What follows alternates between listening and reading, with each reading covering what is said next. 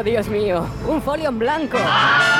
Atrévete a escribir. Escuela de Escritura Rinocerontes y Mariposas. Con María Ángeles Paniagua. Más información en el teléfono 696 22 0708. Un silencio. Un libro. Un anhelo. Batallas entre versos y letras. Lugar de encuentro entre gentes, puntos y comas. Palabras buscando un dueño. El lapicero azul.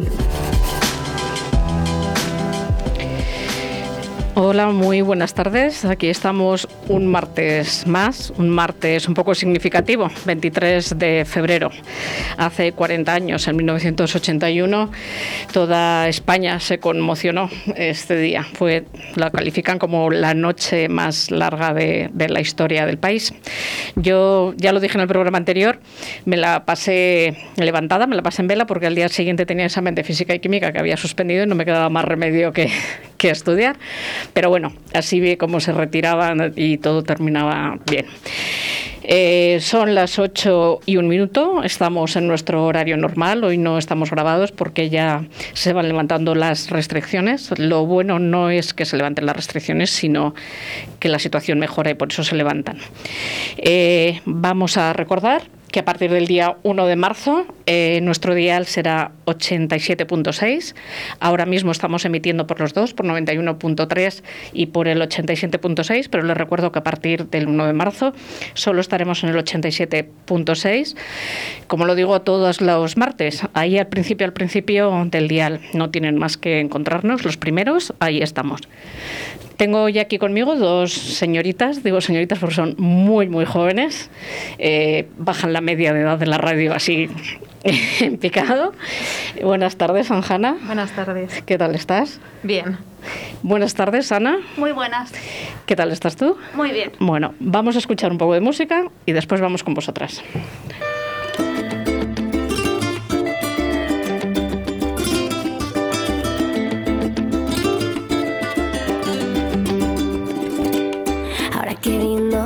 Mi cabeza, que he puesto fin a nuestro cielo, mar y tierra, y ahora que nada me interesa de ti. Ahora que bailo sobre la mesa, que me he quitado los tacones de princesa, y ahora que ya me di la vuelta por fin. Ah, na, na, na, yeah, lo bien que se está de revés. Ah, na, na, na, yeah, que huelen mirando a lo lejos los besos de ayer. Que te vaya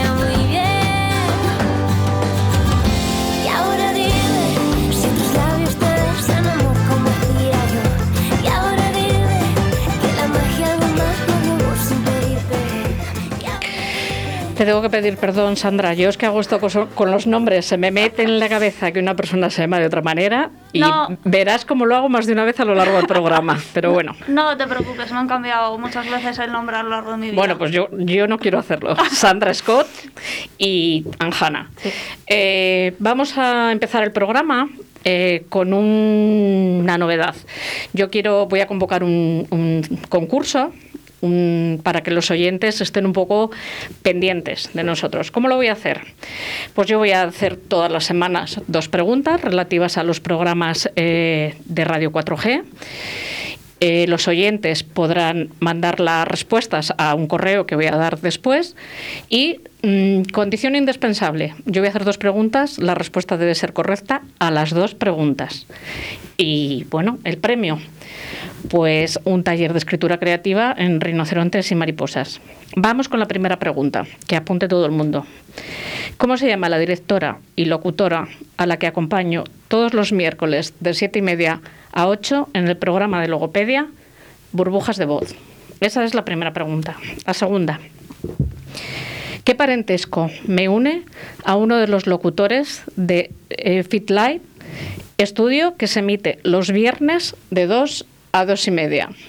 Voy a repetir las preguntas. Me estoy muriendo de calor. Bajarme un poquito la, la- A ver, ¿cómo se llama la directora y locutora a la que acompaño todos los miércoles de siete y media a 8 en el programa de logopedia Burbujas de Voz? Dos, ¿qué parentesco me une con uno de los locutores de Fight Studio, que se emite los viernes de 2 a 2 y media. Las respuestas de aquí al martes que viene en el siguiente mm, correo, el lapicero azul r4g gmail.com. Repito, el lapicero azul r4g gmail.com. Y ahora sí, ahora vamos a ir con Zorrilla. Eh, me imagino que sabéis, si no lo sabéis, os lo cuento yo. Se ha celebrado el día 21 de febrero su nacimiento. Y lo que muy poca gente sabe es que a Zorrilla se le enterró nada más y nada menos que tres veces. Eh, es muy conocido por su obra, don Juan Tenorio, no solo por su obra, sino porque además él fue capaz de crear un personaje que ha trascendido de tal manera que cuando una persona es una persona ligona, se le llama don Juan. Hasta ese punto, a ese punto ha trascendido. La semana pasada hablábamos de Kafka y también decíamos que esos personajes eh, trascienden tanto en la literatura que cualquier situación que nos resulte rara, decimos que es una situación kafkiana pues un poco Zorrilla le pasa lo mismo. Él creó un personaje que ha dado nombre a un, tipo de personalidad masculina. Él tiene una, mm, historia eh, que también se podría novelar. Me imagino que no sabéis que él se escapó de España para escaparse de su mujer. Era una irlandesa que se llamaba eh, Florentina Matilde O'Reilly y mm, era un matrimonio fallido, no quería saber nada, y terminó nada más y nada menos que en Cuba. ¿A que no sabéis a qué se dedicaba en Cuba? No. ¿No? Sorpréndeme. a la trata de esclavos. ¿Qué os parece? Sorpresa. Mira qué cara ha puesto. Se dedicaba a la trata de esclavos. Pero bueno, después volvió. Ah, él vivía en Madrid más tiempo que en Valladolid. Después volvió a Valladolid. Eh, y bueno, la Casa Zorrilla, la conocéis aunque solo sea por todas las presentaciones de libros que se, que se hacen allí. Bueno, pues él el 19 de enero de 1884 hizo testamento y dijo que quería que cuando muriese que le enterrasen en Valladolid. Y además dijo en el testamento que por favor no se le inyectase nada para embalsamarle, que no quería que le embalsamasen. Con tal mala suerte que enfermó, le tuvieron que operar y falleció en Madrid. La ley no permitía eh, mover a nadie de una provincia a otra sin embalsamar, con lo cual se tuvo que quedar en Madrid. Le enterraron en Madrid, y al cabo de un tiempo el ayuntamiento de Valladolid solicitó que trajesen el cuerpo para Valladolid. Se les concedió y bueno, pues ya le sacaron de su tumba, se hizo un funeral en Madrid, se expuso el cuerpo en Atocha y ya decidieron traerle para Valladolid. Empezar a contar días, desde el día 29 de abril, que empiezan todos los preparativos para traerle ya se le, se, le, eh, se hace una carroza especial para traerle y cuando se fleta un tren con todas las autoridades y cuando se va a subir la carroza en el tren no cabe. Entonces, no cabe. Eh, el 30 de abril se supone que sale de allí. La carroza medía 7 metros y medio y el 2 de mayo, a las 9 y media de la mañana, se procede a exhumar el cadáver para comprobar que era el poeta. Se rompe el cristal del parte superior del féretro. Tras realizar la desinfección pertinente del féretro, se introduce dentro de otro. Una vez levantado el acta notarial, se le realiza un rezo y un responso. Eh, se lleva la funeraria La Soledad. Vosotras sois muy jóvenes, no sé si la habéis conocido, no sé si sigue. Fue trasladado, a, como os he dicho, a Atocha. A las 4 de la tarde es la hora de salida del cortejo. Todo el paseo de Atocha y alrededor es lleno de gente hasta que se sube en el tren a las 5 y cuarto. Una vez en el tren, que tenía que salir a las 9, sale a las 11 de la noche. Llega a Valladolid a las 6 de la mañana. Hay que volver a montar la carroza. No se consigue esto hasta las 2 de la tarde. Bueno, al final consiguen enterrarle y bueno, todo Valladolid eh, le recibió. Os voy a hacer un listado de toda la gente que iba en el cortejo.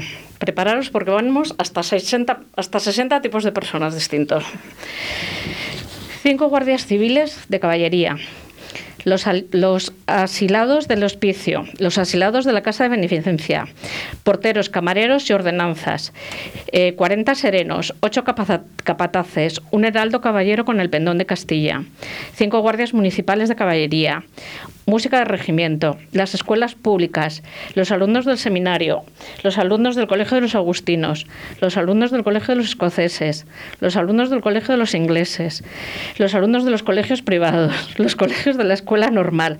Así, grupos de 60, hasta 60 grupos de personas, toda esta gente detrás del cortejo. ¿Qué es lo que pasó? Que se le iba a enterrar en el panteón de los hombres ilustres, pero no existía. Entonces se le, se le, enterró en una tumba provisional hasta que se terminó el panteón de los hombres ilustres. Él ha sido la primera persona que ha estado enterrada en este panteón. Recuerdo que ahí está, por ejemplo, enterrado Miguel Delibes. Y son los tres, los tres entierros de, de Zorrilla. Como veis, muy aparatoso todo. Parece un sainete más que, que, que el, traer, el traer y llevar a, a un, a un muerto, a un cadáver de un lado para otro. ¿Os ha parecido interesante? Sandra Sí. tiene cara como diciendo. Es que entre la todo el tiempo que se tardó en trasladarle, más la cantidad de gente que fue solo aquí en Valladolid, que Más imagino la, que, que en más la de Madrid, Madrid, más la de Madrid. habría telita. Y, Entonces, pues es un poco para que nos demos cuenta ya la influencia y la importancia que tenía Zorrilla. Entonces, porque hay muchísimos escritores que no se ha reconocido su obra hasta que no han fallecido y sin embargo él en vida ya tenía muchísimo reconocimiento. Pues todo esto se movió a raíz de la muerte de Zorrilla. Vamos a ir con vosotras y mientras un poquito de música. ¿Es un espacio único, saludable y accesible? Arista, Construcciones y Reformas tiene la solución. Te ofrecemos la creación de proyectos personalizados de reformas para construir espacios únicos y sostenibles. Adaptamos los hogares a la nueva situación sanitaria por si tienes que trabajar o estudiar en casa. Creamos espacios de ocio en familia y el cuidado de tus mayores. Además, transformamos tu terraza y jardín a tus necesidades. Contáctanos en Arista, una empresa diferente para una reforma única. Si no dejarías tu pelo en manos de cualquiera, Brothers Hair. Si buscas las últimas tendencias, Brothers Hair. Si quieres un trato familiar cercano y agradable, Brothers Hair. Brothers Hair. Roberto y Laura te esperan en Paseo de los Castaños 43, en Cobaresa. Más información en brothershair.com. Oh, Dios mío, un folio en blanco. Atrévete a escribir. Escuela de Escritura Rinocerontes y Mariposas. Con María Ángeles Paniagua. Más información en el teléfono 696 22 0708. Pidas dos deseos, que adivines lo que veo cuando te miro y no sabes qué decir. Que me confieses tus secretos, que me ahogues con tus besos, que me digas que me quieres porque sí. Quiero comprarme cuatro vidas y hace tres que no sabías que a escondidas me moría por ti. No te me escapes todavía, aún nos quedan tantos días. Solo dime que te quedas a dormir. Dime quién te bañará en la ¿No la conocíais? No, esta no. no, Pues eh, ha estado en el Lab aquí eh, actuando, es Marlon. Sí. Y bueno, es una canción. Hay un- unos escritores que son youtubers eh, que han escrito una- un libro que se llama Botas de colores para los días de lluvia. Sí, ¿La conocéis? Pues esta es la canción que ellos eligieron para su boda y todas las demás cosas. Bueno, pues Anjana y Sandra. Eh, Anjana, vallisoletana, aunque sospecho con ese nombre que tienes antecedentes en Cantabria. Cántabro, sí, mi padre. Sí, tu padre. Mi padre y parte de la familia paterna. Eh. Sí. Sí. aparte que aparece en tu libro, pero bueno, yo lo conocía, lo de eh, Sí. las hadas, porque he vivido en Ah. Torrelavega. he vivido en Torrelavega y lo Es sabía. que, es que poca gente ah, dice primero, a la primera bien el nombre y después lo conoce, pero sí que es cierto que la gente de allí, de Cantabria en general, sí que a la primera saben Son las hadas de la mitología Sí, cántabra. las hadas buenas. Sí, las hadas, las hadas buenas, lo recalca, las hadas buenas. Sí, es que existen las, las malas también. Eh, como decía Vallisoletana, nacida 21 de noviembre de 1994, filóloga y amante de la literatura. Sí. Ahora vamos a ir con, contigo. Sandra, eh, también vallisoletana, un poquito, un poquito, un poquito más mayor, pero solo un año, 24 no, de marzo. No mucho más. No mucho más. Vaya, 24 de, de marzo de 1993. También amante de la, de la literatura y además perteneces al grupo Perversos. Sí. Bueno, pues mm, me alegra muchísimo tener dos jóvenes escritoras porque yo peleo mucho porque la gente joven escriba y sobre todo lea, lea y escriba. Eh, este apellido Scott, ¿de dónde viene? ¿O es seudónimo? Es seudónimo, en realidad yo mi apellido Blanco, Sandra Blanco, pero empecé a escribir a los 16 años y me dio por cambiarme el apellido y me quedé con, Con con Scott. Sandra Scott. Eh, ¿Cómo surge Roma? Roma surge de parte de unos escritos que yo tenía mm, cuando tenía aproximadamente 20 años, de las ganas de verbalizar muchos sentimientos que yo tenía adentro, muchos miedos, muchos sueños, y, y con la esperanza de que la gente cuando lo leyese, cuando llegase al final, quisiera vivir y en parte también se sintiese reflejada. eh, con ciertas situaciones que ocurren eh, a lo largo de la novela. Sandra, ¿cómo surge 50 cosas que contarte? Pues 50 cosas que contarte nace de, de escribir muchísimos eh, relatos cortitos, de querer mostrarles al mundo. Y hace casi dos años, por el grupo Perverso, se hizo un recital. La gente se pensó que era mi libro, me felicitó y dije, "Tss, no es, pero quiero. Y empecé. Voy a contar a los oyentes que eh, Anjana ha escrito una novela llamada Rosa, uy, Roma. Roma. Roma.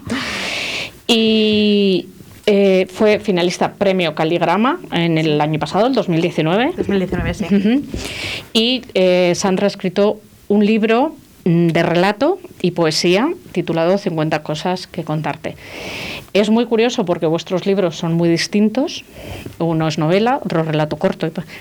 Pero yo cuando los he leído, o sea, mm, creo que os tenéis que, que intercambiar los libros porque eh, tenéis muchísimas, muchísimas cosas en común.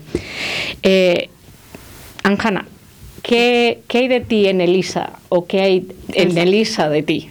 En Elsa. En Elsa. Eh, Vaya día llevo. no, Vaya día. En Elsa yo creo que hay muchísima personalidad. No, no la parte más, más brusca, pero sí la parte más sentimental, más apasionada, su pasión por, por las letras, su pasión por, por los amigos, por la familia que vas formando y por la familia, por sus padres y su hermana. Es un, en parte sí es autobiográfica esa parte, pero, pero no todo tiene que ver con, conmigo. Porque eh, Sandra también tiene mucha parte de su familia, de su hermana. mm, ¿Qué hay de ti en todos esos relatos? Pues eh, hay algunos que son puramente ficción, que veía una serie o escuchaba una canción y se me ocurría la idea y lo escribía. También está un poema dedicado a mis abuelos, o un texto a mi abuela, un poema a mi hermana y a, y a mi sobrino. Entonces, hay un poco ahí mezclado ficción, por así decirlo, con, con mi vida y mis seres queridos. No. mm, todos los escritores, en algún momento, sobre todo cuando empiezan, como vosotras, sienten pudor a que la gente vea reflejadas sus vidas en, en su obra. ¿Vosotros, os ha pa- ¿A vosotras os ha pasado eso? Sí. Sí, sí que me ha pasado, sobre todo yo cuando acabé de escribir la novela, la primera persona que la leyó, a la que se la enseñé, fue mi madre. Entonces, el miedo de, pensar qué pensaría ella, valga la redundancia, sobre lo que yo había escrito, me creó al principio apuro. Pero, y luego con, con mi padre también, mi hermana, mis amigas más cercanas, Pero después de que ya pasas esa barrera, ya como que te importa menos. Si ellos aceptan lo que tú más o menos has escrito o cómo lo has intentado escribir, eh, ya cambia la cosa. ¿En tu caso? Eh, no me daba mucho respeto en que me vieran a mí en algunos textos, lo que sí más respeto, cosa o cosilla me daba era el, los poemas a mis abuelos. En- con respecto a mi padre y a mis tías, sí que me daba ahí algo de respeto el, el que lo leyeran y que pensaran de, de ellos. ¿Alguna vez os han dicho en casa, pero estáis locas? ¿Qué estáis haciendo? Que- ¿Nunca? Un poco, sí. ¿A ti sí? cuando, era, cuando era joven, cuando empezaba, Cuando era joven, atención. Atención. súper vieja. Venga. si me están oyendo en casa, vamos, la que me van a dar luego. Cuando empecé, que, que empecé con 16 años, eh, sí, céntrate en los estudios, deja eso, lo típico también. Bueno, Sandra, yo sé que has tardado mucho en... en- he leído que, que hasta que lo has publicado, has tardado, es la recopilación, como has dicho, ¿cuánto tiempo has tardado en escribir este libro? Pues he tardado, hay, hay un texto que está dividido, el libro está dividido en capítulos y ahora mismo no sé en qué capítulo está, pero el título es, dicen que el tiempo lo borra todo, tiene unos ocho años ese, ese relato. En recopilar todos, pues he tardado bastante tiempo. He tardado casi un año. Anjana, ¿cuánto tiempo has tardado tú en escribir la novela? Yo en profundidad, ponerme en profundidad, eh, desde julio aproximadamente hasta enero, unos siete meses de ponerme en serio, de escribirla eh, casi todos los días y concluirla.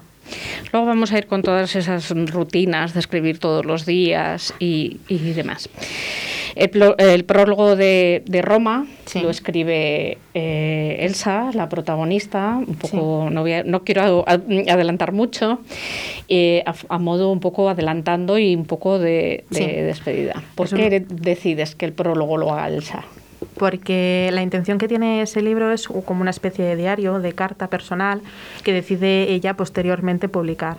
Entonces, eh, pensando en cómo se sentiría Elsa, Elsa quiere avisar a los lectores, a los que se van a atrever a adentrarse en su vida, de lo que les puede venir. Es una especie de, de sí, de adelanto de, de los acontecimientos. Tu prólogo, Sandra, eh, te lo ha dedicado, te lo ha hecho una persona que yo me imagino que es muy importante para ti. Le tengo muchísimo cariño, Fran Soto. Un saludo para él si, si me está escuchando. ¿Quieres saber si nos está escuchando? ¿Quieres saberlo? Buenas tardes, Fran. Buenas tardes, pues sí, sí que estoy escuchando. ¿Qué tal estáis? Pues, ¿Qué tal, María Ángeles? eh, pues muy bien, aquí en- encantadas de, de tenerte al otro lado. No se lo esperaba Sandra para nada. No, en absoluto. ¿Qué tal? Estaba escuchando tanta juventud, me da buena envidia, digo, casi vamos a serena, ¿verdad? Pero además es que lo mejor es que todo lo que dice Sandra, cuando era joven, nos lo dice a ti y a mí, Fran. Muchas gracias, sí, sí. Eh, En fin. Cuéntame, eh, Fran, ¿qué sentiste cuando te dijo Sandra, quiero que hagas el prólogo para mi libro? Bueno, pues, pues primero sorpresa, porque, bueno, pues uno, eh, no sé, eh, que te pidan un prólogo, pues, pues significa que algo de algo de influencia tiene sobre sobre ese escritor o escritora, ¿no? Y, y, eh, sorpresa, pero luego también pues un orgullo, ¿no? Sabes que que el grupo el grupo Perversos es una plataforma, ¿no? En ese aspecto de de, mm, de que los escritores, los poetas se, se lo crean, que es posible sacar su libro, que es posible editar, que es posible contar tus cosas, ¿no? Y, y en ese aspecto, pues, pues Sandra cuando llegó, yo creo que la primera vez que llegó, pues, pues lo tuvo claro, ¿no? Yo quiero, yo quiero sacar ese ese libro, ¿no? Ese que aunque aunque muy bien, aunque bien dicho no sería un poemario, pero por la carga lírica que tiene tremenda, pues se puede considerar poesía perfectamente. Eh, si yo te digo, Fran, dime quién es Sandra Scott, ¿qué me dices?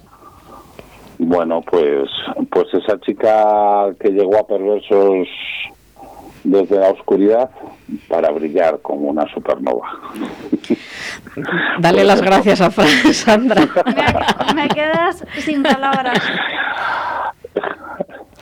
Voy a aprovechar, Fran, que te tengo al otro lado, que llevo detrás de ti. ¿Cuánto tiempo llevo detrás de ti? ¿Un Joder, mes? Es que, ya ves, fíjate, con, con el tema de, de los horarios, de confinamiento, Sí. eh, las horas de trabajo son tan limitadas que uno las tiene que exprimir a, a tope. Bueno, pues voy a aprovechar que, que, bueno que le hemos dado esta pequeña sorpresa a Sandra que no se lo esperaba para que me digas cómo va este certar- este certamen de, de desconfinados, cómo vais. Desconfinados dos, pues ahí va, va despacito, estamos, entramos ahora en, en marzo en el último mes y, y, bueno, van entrando trabajos con cuentagotas, ya sabes que normalmente los, yo creo que los poetas dejamos los, los, los, los certámenes para última hora, Ujú. ese, ese poema que está ahí medio a terminar, medio a acabar, ¿no? Y, y confiamos pues pues en, en que en que se cumplan las expectativas que tenemos en, en, en desconfinados. Eh, tenemos una asignatura pendiente que tú ya sabes con los, con los más pequeños, lo complicado ¿no? que se hace este año. De hecho, de hecho decidimos no establecer eh, una categoría para menores de 18 años pues, pues un poco pues por, por cómo está todo, ¿no? Eh, quizás a lo mejor eh, necesitaría presencia nuestra en, en colegios, en institutos, para poder un poco promocionarlo y, y lo dejaremos quizás para ediciones próximas. Así que Dime, recuérdanos, Fran, sí. hasta qué día es, lo- los poetas pueden mandar su obra, hasta qué día.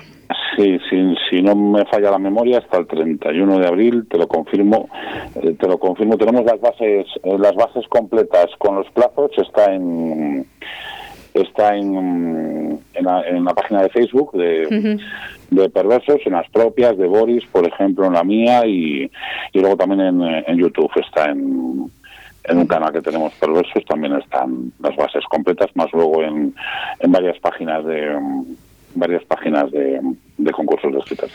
Bueno, pues yo sé que mi público no es el de menores de 18 años, pero aún así voy a hacer un llamamiento. Bienvenidos serán todos, ya Pues, sabes, un llamamiento para que se animen, para que se animen a participar en el Además, este año que hay un premio, un premio económico importante y luego además un, un, un- un trabajo artístico de Carlos Retortillo impresionante, pues solo por eso vale la pena tratar de, de llevarse el premio. Pues estoy deseando abrazarte, que lo sepas, a ver si Lo nos mismo, dejan. lo mismo os digo. Y a Sandra, a Sandra tengo unas ganas de ver locas de verla. Sí, Tenemos a que ver tomar un si- café. A ver si nos ¿Por qué vemos, no? que también llevo detrás de él.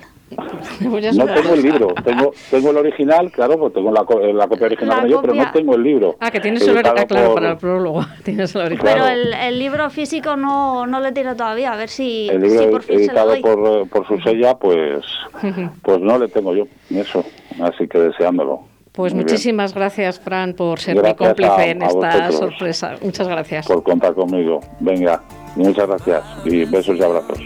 Chao. tu cuerpo a mi alrededor, me voy sintiendo cada vez más vivo. Luché con mis fantasmas, todos los que algún día me gritaban que renunciara a todo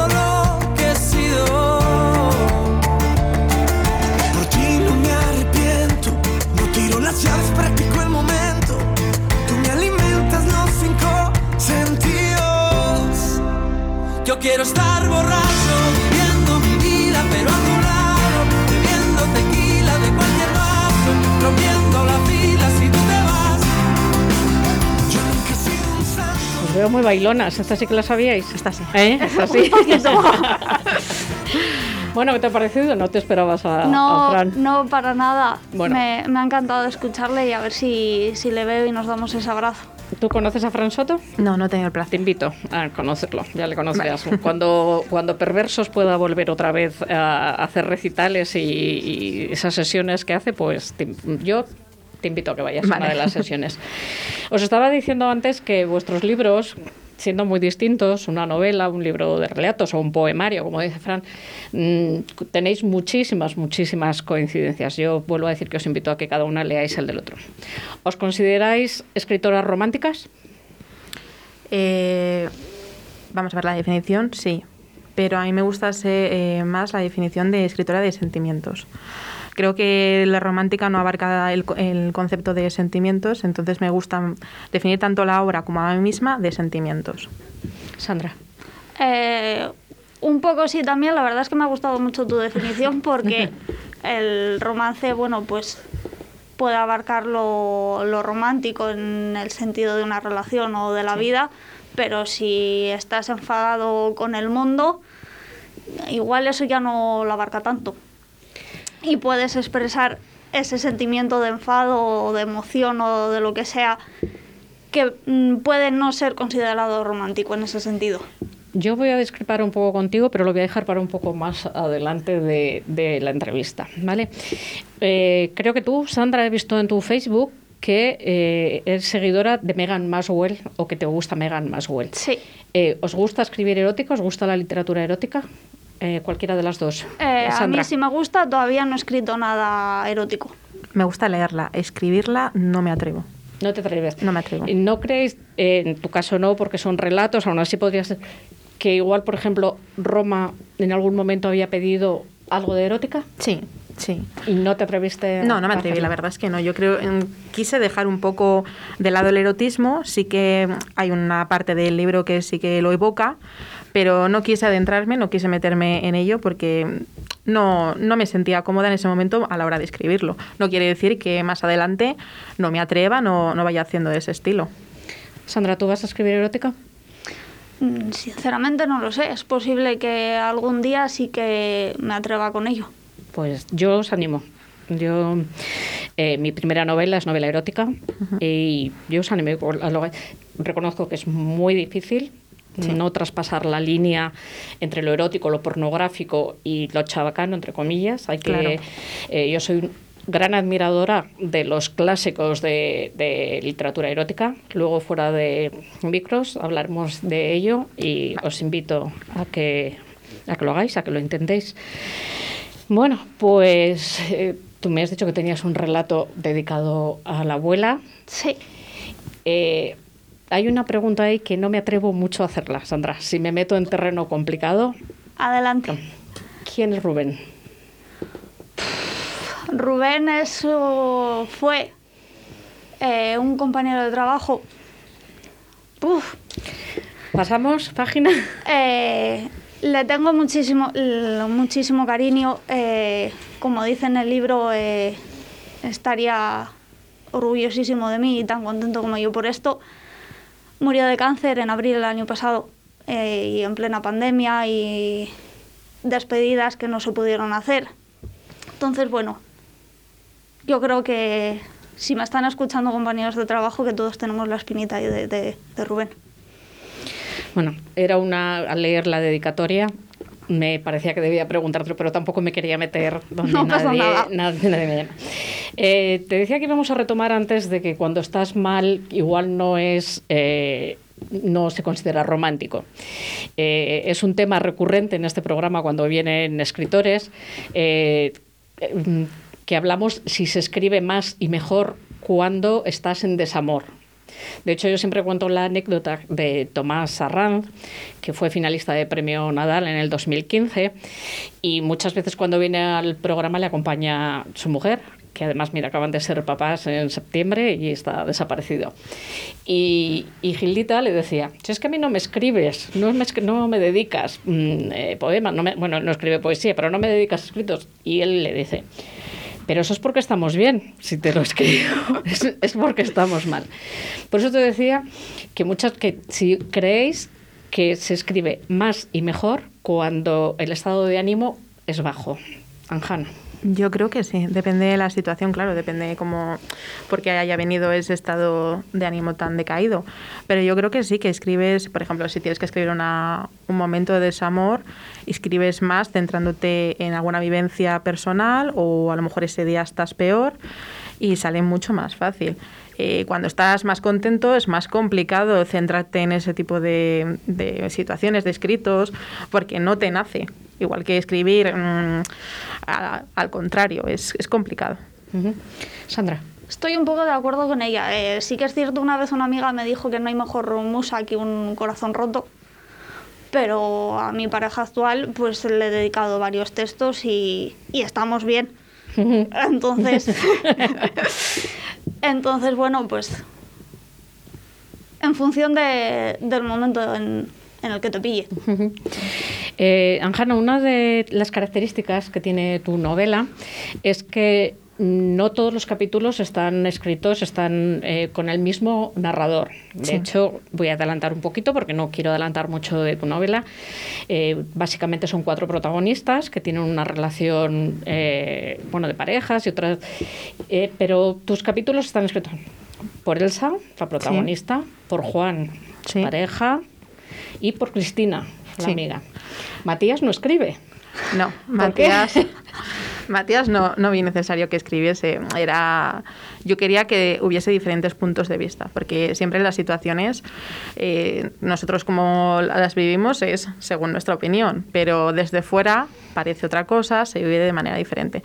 Entonces quería darle ese punto de vista en el que más gente aportase sus opiniones, eh, sus sentimientos, para que mm, se entendiese lo que era el significado de Roma, el- lo que es la, el viaje, la vida de Elsa, pero también eh, inmiscuye a los demás, los incumbe. Entonces, ¿cómo les, les afectaba a ellos? Yo voy a hacerte otra pregunta sin querer, sin desvelar mucho. Vale. Eh, personalmente creo que surge un poco de la necesidad de, de cuál va a ser el desenlace. Por eso tiene que haber más narradores. Sí, sí. Porque tienen que contar la historia. Claro, o cómo se llega. El prólogo, como tú has dicho anteriormente, parece que te va anunciando parte del final. Entonces yo creo que esa novela necesitaba esos puntos de vista para saber por qué se ha llegado a ese desen- desenlace. ¿Por qué Roma y no París, Florencia? Eh, yo como estudié filología clásica, eh, siempre ha sido una ciudad que me ha gustado mucho por su arquitectura, su mitología, eh, sobre su, su historia. Entonces, mm, no sé, me, es me, me llena mucho lo que es Roma, entonces decidí llamarlo así. Y al fin y al cabo, Elsa construye su propio imperio, entonces el símil del imperio con, con el título. Una pregunta como lectora. Eh, más o menos cuentas la historia de todos tus personajes, de Juan, de Matías, eh, de Elsa, pero de Cristina sabemos muy poco. Sí. A mí se me ocurre. ¿Estás pensando escribir una segunda novela que la protagonista sea Cristina? Es una pregunta muy recurrente. La gente siempre me pregunta, eh, a lo mejor, ¿qué va a pasar con Roma? ¿Qué pasa con Cristina? Yo creo que no, o sea, no, no es algo con lo que yo me sienta ahora mismo no cómoda, pero mm, creo que es un personaje secundario que interviene en la vida de Elsa, pero como muchos otros personajes en otros libros, se queda ahí. Entonces, mm, yo creo que lo que tenía que aportar a la historia ya lo aportó. ¿No va a haber segunda, no va a haber continuación de Roma? No lo sé. No. Yo siempre digo que no lo sé. ¿Va a haber continuación de 50 cosas que contarte? Mm, Pues en algún momento, no sé cuándo, habrá un segundo libro de relatos. Continuación de 50 cosas que contarte, creo que no. Nada que ver. Nada, eh, si lees los relatos, a lo mejor sí que puedes llegar a pensar que son parecidos o lo que sea, pero libros distintos. ¿Qué ha supuesto para vosotras eh, publicar un primer libro? Sandra.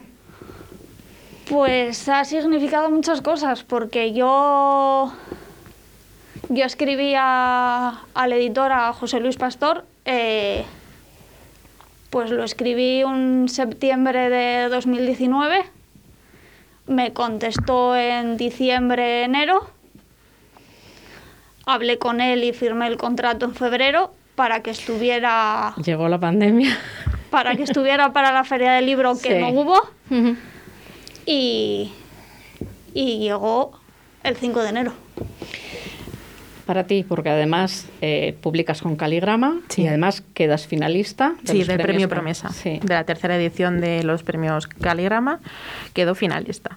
Para mí fue cumplir un sueño. Era un sueño que yo tengo desde pequeña. eh, yo siempre he leído, me gusta mucho la literatura y me atrevo a, a publicarlo con el apoyo de, de mis padres. Entonces, para mí fue eh, el reconocimiento a, a pensar que sí que valgo para esto, la valía de sentirme útil. eh, un sueño. Un sueño. Hay una persona que sabía que ibas a venir al programa y ha querido, no os conocéis, ella está deseando conocerte y te ha querido saludar. Buenas tardes, Almudena, ¿qué tal estás? Hola, buenas tardes, ¿qué tal? Hola, Pues, Almudena. Encantada de Hola. escucharte. Yo también de, de escucharos a vosotras Y bueno, pues para mí me hacía muchísima ilusión saludar a Hanna, eh, darle la enhorabuena por este gran libro que, que ha publicado, eh, porque como ella ha dicho, eh, los sueños eh, se pueden cumplir, los sueños eh, de hecho se cumplen, hay que perseguirlos, hay que perseverar en ellos y, y una luego se encuentra ¿no? Eh, ante un libro eh, tan magnífico como este, con una portada que si me permitís, eh, simplemente porque, bueno, yo este libro, Anjana, creo que nos encontramos hace tiempo sin saber que nos podíamos encontrar y sin conocernos. Desde esta portada de este libro eh, ya me, me llamó la atención hace mucho tiempo pero luego pues bueno ya sabes, una no sabes por qué pero pierdes al final la pista y, no sabes por qué. Al final cuando conseguimos ponernos en contacto dije madre mía este libro que es el que yo había visto hace tiempo y esta portada yo esa portada cuando la vi por primera vez Anjana eh, esa magnífica luz al fondo con las ramas de los árboles entrelazadas a mí me recordaba o me hacía sentir que aquí íbamos a encontrarnos emociones muy fuertes que vamos a encontrarnos emociones que se iban a entrelazar, incluso otras, como esa rama que se descuelga entre la luz, y vamos a dejar por el camino también cosas que nos iban a doler, eh, quizá personas que vamos a querer y que ya no podrían estar, y que me parecía a mí que, que aquí iba a haber, eh, pues no sé, la, la magia de esas emociones que nos iba a, a traspasar, ¿no? A traspasar tanto que creo que incluso en muchísimas frases y en muchísimas páginas nos podemos ver identificados, ¿no? Entonces yo quiero eh, darte la enhorabuena por, por este libro, me hacía mucha ilusión decírtelo, saludarte y espero que pronto, ojalá, podamos eh, tenerte aquí en Villa Serendipia. Eh, para mí sería una ilusión tremenda y creo que para muchos lectores de Peñafiel que ya te conocen, que ya tienen tu libro, creo que también. Así que enhorabuena de verdad. Muchas gracias, Almudena. Muchas gracias. Yo sé, Almudena, que todavía no has leído el libro, porque me lo has, me lo has contado, Sí, pero, pero sé que, es. que lo sí. Te voy a dar un consejo para leer el libro. Cógete un pañuelo. vale. cógete, cógete un pañuelo, porque lo vas a necesitar. Eh, ¿Cómo estás? ¿Cómo estás escribiendo? Eh, voy a contar a los oyentes que Almudena Ojos Negros estuvo por aquí presentando, estuvo, yo creo que, que viniste hace dos años ya, Almudena, Sí. por lo menos, eh, presentando eh, De Azul este sueño. No sé si estás escribiendo, si no estás escribiendo, si tienes un proyecto, ¿qué estás haciendo? Pues mira, sí, realmente estoy eh, cerrando, eh, creo que mi próxima ilusión y mi próximo proyecto sería escribir, o sea, eh, publicar poesía, porque bueno, yo, yo soy poeta de por sí, quiero decir que no es algo que va, va conmigo, ¿no? Yo creo que no, no puedo desligarme de la poesía, pero es verdad que también tengo novela empezada y... Esto es una sorpresa bastante- para mí, ¿eh? Que no sabía yo que escribías prosa. Eh, Sí, pues sí. eh, tengo, bueno, de hecho, tengo más de una novela empezada, pero la que tengo ahora mismo en, en mente, la que estoy trabajando, eh, se me ha quedado un poco paralizada en el sentido de que yo necesitaba este año eh, haber acudido a muchísimos sitios para documentarme, a poder ver eh, in situ, ¿no? Espacios y lugares que, que salen en la novela pero que bueno por por esta pandemia tan caprichosa pues eh, se nos han cerrado un poco las puertas para poder hacerlo pero bueno eh, yo sé que en algún momento podrá ser y podré volver a, a- a retomar toda esa escritura y, y algún día veré también esa novela, ¿no? Pero bueno, próximamente, si Dios quiere, en 2022, pues si Dios quiere, habrá un libro de poesía mío, si tengo suerte y, y también hay alguna editorial que, le interesa, ¿no? Entonces, bueno, pues esa sería mi mayor ilusión. Y luego, bueno, pues también eh, estoy muy embarcada en este proyecto nuestro de Villa Serendipia, que para mí me está es, es aire, ¿no? Es, es verdaderamente oxígeno para cada día y bueno, es un proyecto muy bonito y bueno, es, es, es mi vida diaria, ¿no? Y me hace muchísima ilusión también. Yo que sepas que te envidio. Eh, tu trabajo en, en Villa Serendipia está rodeado todo el día de libros, entre otras cosas. Me parece un, un trabajo estupendo. Eh, tengo. Hemos estado hablando esta mañana, a ver si con un poco de suerte el martes que viene te tengo por aquí, si no será el que viene, será el siguiente. Estoy deseando tenerte aquí. Muchísimas gracias por haber atendido mi llamada y, y eso, te espero verte por aquí el martes que viene o el siguiente. No sé si Ángela Ah, te sí. quiere decir algo más. Nada, que muchísimas gracias por haber entrado en la llamada, por tus palabras y que espero que a ver si la situación va mejorando, pues llegamos, podamos llegar a, a conocernos en, en Peñafel y hacer alguna firma y conocer a todos los lectores. Que muchísimas gracias. Muchas Muchas gracias, gracias a vosotras por darme esta oportunidad, de verdad, y pues de verdad que, que nos vamos a conocer, Anjana, que vas a tener aquí también tu, tu sitio y tu lugar, eh, no sé cuándo podrá ser, pero va a ser seguro, y que además eso, los sueños hay que perseguirlos, y yo sé que te voy a ver aquí, te voy a ver aquí firmando, te voy a ver aquí con la gente, y estoy segurísima que va a ser. Así que que no dejemos nunca de perseguir los sueños, y que por favor siempre tengamos literatura delante de nosotros, en nuestros ojos, en nuestras manos, y que no dejemos de soñar. Un abrazo grande para todas. Igualmente. Solamente oír tu voz, ver tu foto en blanco y negro, recorrer esa ciudad. Yo ya me muero de amor, ver la vida sin reloj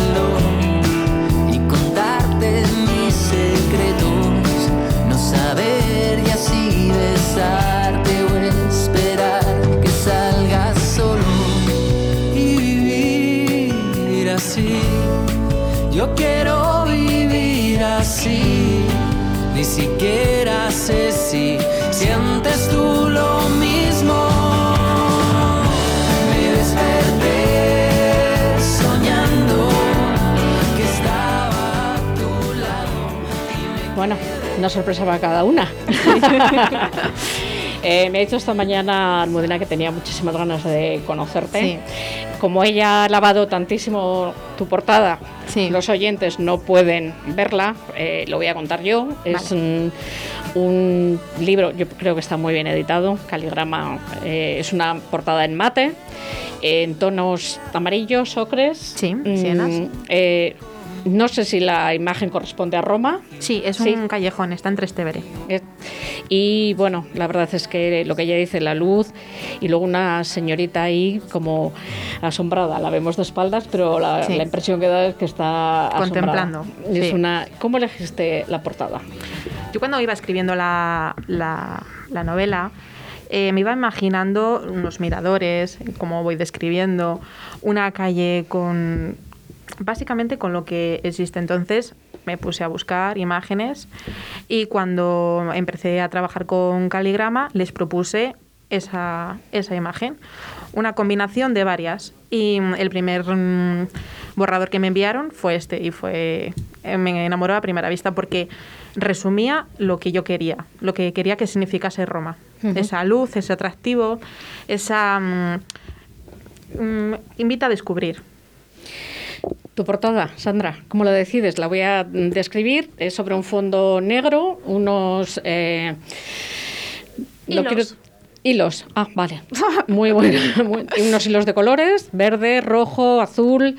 Eh, está editado por su sella, como hemos dicho, con José Luis Pastor, que estuvo, ha estado por aquí alguna vez. Cuéntanos, ¿cómo eliges eh, la portada? Pues elegí esta portada, me la hizo una vieja amiga eh, que es- ha estudiado diseño gráfico. Y como el libro va de relatos, yo quería que fuera esta, sin, sin más, con, con los hilos en, Además es que... eh, señalando, a- por así decirlo, los relatos. Sí, la portada además la repites, por- la repites en blanco y negro eh, dentro de- del libro, sobre todo eh, cuando lo que hay es poesía más que en relato o un relato más corto, porque tus relatos ocupan más o menos una página y media aproximadamente, y después cuando le quieres dar, no sé si lo que quieres darle es mm, más visibilidad, pero cuando es más corto o es poesía, vuelves a repetirlo. se repite cuando em- empieza el capítulo. Mm, de Cada trocito de texto que hay en el medio es la presentación del nuevo capítulo. Eh, que fue idea de Pastor. Me, me lo enseñó por sorpresa cuando me enseñó las tripas del libro y me encantó. O sea, no lo dudasteis ninguna No. de las dos. Cuando No. los editores os presentaron las portadas dijisteis esto y Esto. esta forma. Sí. Pues no os creéis que es fácil, porque los No. editores tienen fama de discutir mucho con los escritores, pero bueno. Eh, volviendo a, a- a Elsa. Elsa, eh, a mí se me antoja. Mm, Yo en Elsa te veía a ti, me imagino. Yo, es muy curioso porque es una de las primeras lecciones que yo explico a mis alumnos de, de talleres, que el narrador es el narrador y el, y el escritor es el escritor, que no es la misma persona, pero yo tendemos a que el narrador sea la, a, a personificar el narrador con, con el escritor. Eh, es profesora de latín. Sí. Y detecto cierta crítica hacia el tratamiento de las lenguas clásicas en eh, los planes de estudio actuales. Sí, sí, sí, sí. Es una crítica mm, muy real. Creo que no se le da la, la validez, mm, la proyección, la visibilidad, no al latín como una asignatura, sino a la existencia de- del latín y el griego, la, de dónde procede nuestra lengua y en profundidad. Creo que cuando decimos estudio filología clásica, pues si son lenguas muertas. Bueno, no son lenguas muertas. Han tenido sus dialectos, han tenido sus derivaciones, por lo tanto no está muerto. El lenguaje nunca está muerto. Entonces creo que mm, los planes de estudios no las contemplan, no las quieren contemplar, cada vez hay menos presencia, cada vez hay más recortes, incluyen alguna asignatura que se llama cultura clásica, pero no creo que le dan la importancia que le tienen que dar a la lengua. Yo creo que las matemáticas son fundamentales en esta sociedad, pero creo que antes de sumar aprendemos a hablar y a leer. Entonces deberíamos cuidar un poquito más lo que tenemos. Hace unas semanas pasado por este programa mm, Pedro Ojeda, no sé si le conocéis, es el que lleva el programa de Letra Herido en la Casa Zorrilla. Además, él es profesor de literatura en la Universidad de Burgos y le acompañaba Carlos Aganzo, que ha sido muchos años el director del norte de Castilla. Y decían que eh, a cuenta de estar eliminando estas asignaturas de letras, entre comillas, filosofía, eh, el griego, latín, lengua, de los planes de estudios, lo que estamos haciendo es eh, analfabetos funcionales. ¿Estás de acuerdo con ella? Igual es una premisa un poco fuerte, pero yo creo que sí que se está dejando de, de interesarnos, eh, preguntarnos de dónde venimos, a dónde vamos. Por ejemplo, ahora encontramos, nos sorprendemos con, con situaciones muy, muy, muy básicas de la vida que hay. Si hubiésemos tenido un aprendizaje mucho más cuidado, en- sobre todo en esta rama de las letras, no, estar- no nos estaríamos sorprendiendo. Yo creo que, que no, no analfabetos, pero yo creo que sí que se ha perdido el interés por, por saber. Por saber, sí. Sandra, ¿qué opinas? Yo eh, estoy bastante de acuerdo porque, bueno, no en función de simplemente las, las letras o lo que es el lenguaje, sino también en, en la lo que es la literatura. Yo me acuerdo cuando estudié cuarto de la ESO, literatura era un bloquecito al- en, el, en el libro, al tercer trimestre, quedabas cuatro días lo que, lo que daba tiempo en el curso. Entonces, eh, se está dejando muy de lado esa parte de, del lenguaje, de, de la literatura y se está centrando más en, en matemáticas, en... ¿En las ciencias, por decirlo de alguna manera? ¿Tecnología? A lo mejor no en las, en las ciencias, pero sí en hacer robots.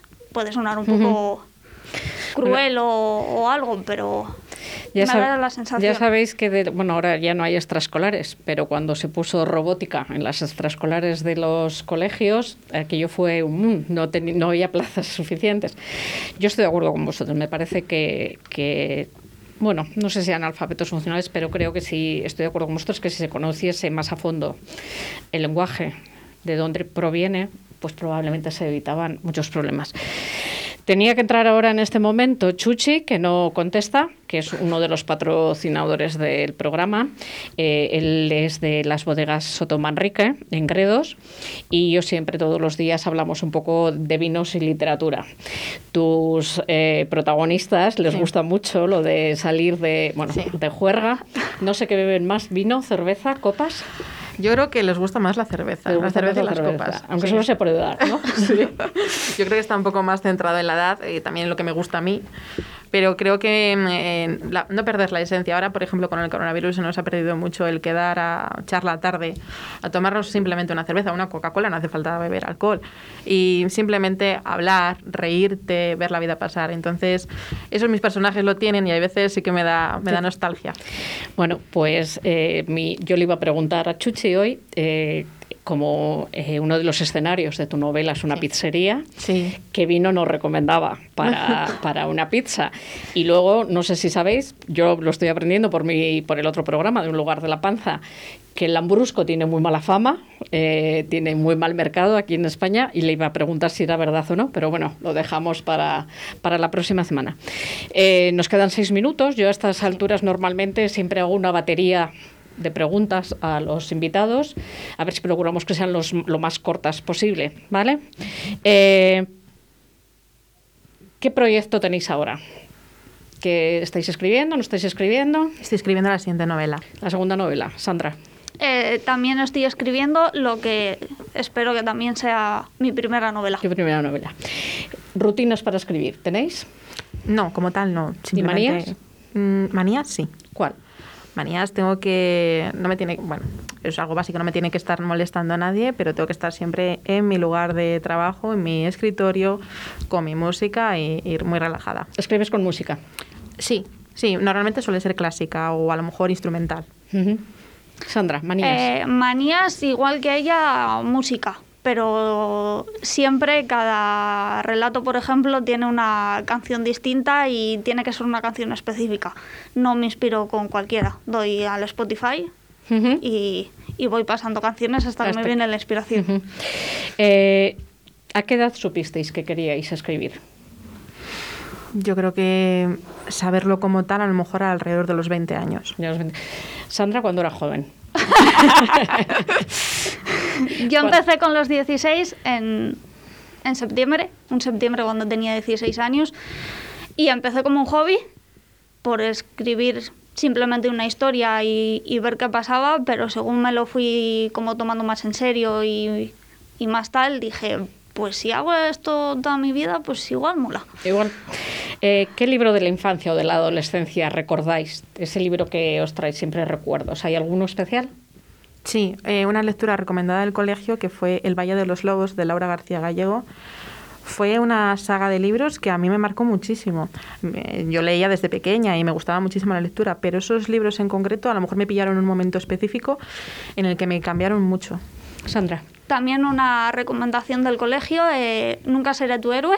Ahora mismo no recuerdo la, la autora. María, no sé, sí, sí, yo también lo he leído. Eh, y me encanta la historia porque el chico, el protagonista Andrés, eh, quiere ser ilustrador, pero cuando empieza la historia, no sé si, por ejemplo, tú te acuerdas, que ni él mismo lo sabe, simplemente Ujú. lo hace porque le gusta. Y tiene un- una profesora que, que le ayuda. ¿Qué libro estáis leyendo ahora mismo? Anjana. Eh, ahora mismo estaba leyendo, eh, se llama La última Navidad en París. Ahora Sandra. mismo no he empezado ninguno todavía. eh, acabé hace poco el- la saga de Valeria, en los zapatos de Valeria. Sí, que conozco. ¿Qué libro os habría gustado escribir? Ese libro que decís, yo quiero, me habría gustado escribir este libro, daría lo que fuese por, por ser la autora de este libro. Es un clásico, pero yo me hubiese gustado dos, o Mujercitas u Orgullo y Prejuicio. Sandra. Pues me has pillado con esa pregunta. Ahora bueno, pasamos, pasamos pregunta que nos quedan tres minutos. ¿Qué libro no pudisteis acabar? Si hay alguno, porque hay gente que se empeña en, en terminar hasta el final. Eh, ahora mismo no me acuerdo en alguno en concreto. Alguno, por ejemplo, de Beta Coqueta. Tuve una época que no, mi isla, por ejemplo, alguno de esos no pude. Sandra. Eh, uno de una de la típica colección esta de libros que te venden con la típica enciclopedia de estas que te venden en casa.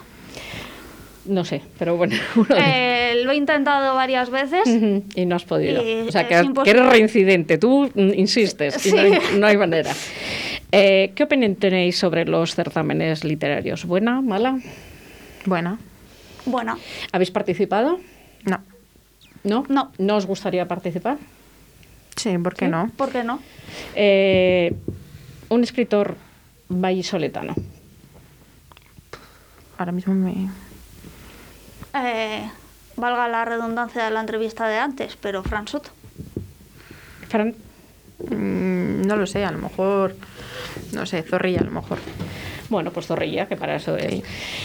Nos quedan dos minutos. Voy a recordar a los oyentes que a principio del programa he lanzado dos preguntas. Eh, que el que quiera contestar ya saben que tiene premio. El premio es un taller de escritura creativa de rinocerontes y mariposas. Las dos preguntas son, primera, ¿cuál es el nombre de la directora y locutora eh, a la que acompaño, a la... Oscar, tú no puedes participar, no me hagas señas que no puedes participar y no me cortes. Eh, ¿Cuál es el nombre de la directora y locutora del programa de logopedia eh, Burbujas de Voz que eh, se emite en esta emisora los miércoles de 7 y media a 8? ¿Y cuál es el parentesco que me une a Oscar, que me distrae, por favor. ¿Cuál es el parentesco que me une a uno de los locutores del programa de fitness de los viernes de 2 a 2 y media? Eh, recuerdo, hay que contestar a las dos correctamente. ¿Dónde hay que mandar la, respuesta? Eh, el lapicero azul punto r4g arroba y hoy me, os voy a despedir, os voy a dar muchísimas gracias por estar aquí, os espero con vuestros siguientes libros y eh, voy a despedir de una forma muy, muy especial con una canción eh, de Izal. Eh, la he elegido como siempre, como toda la música que se elige en este programa, la ha elegido mi hija Celia, mi hija pequeña. Eh, la canción la- es muy especial para nosotras. Ella cumple 20 años el lunes. Cuando nació era muy, muy pequeña. Era como un cacahuete, pequeñita. Salió del hospital con 2 kilos 800. Hoy es una, una mujerona que me saca la cabeza y más. Y me llama enana. Y la recuerdo que la enana hasta hace poco ha sido ella. Muchísimas felicidades, hija. El lunes es tu cumpleaños, nada más y nada menos que 20 añazos. Y esta canción, que es nuestra, es para ti.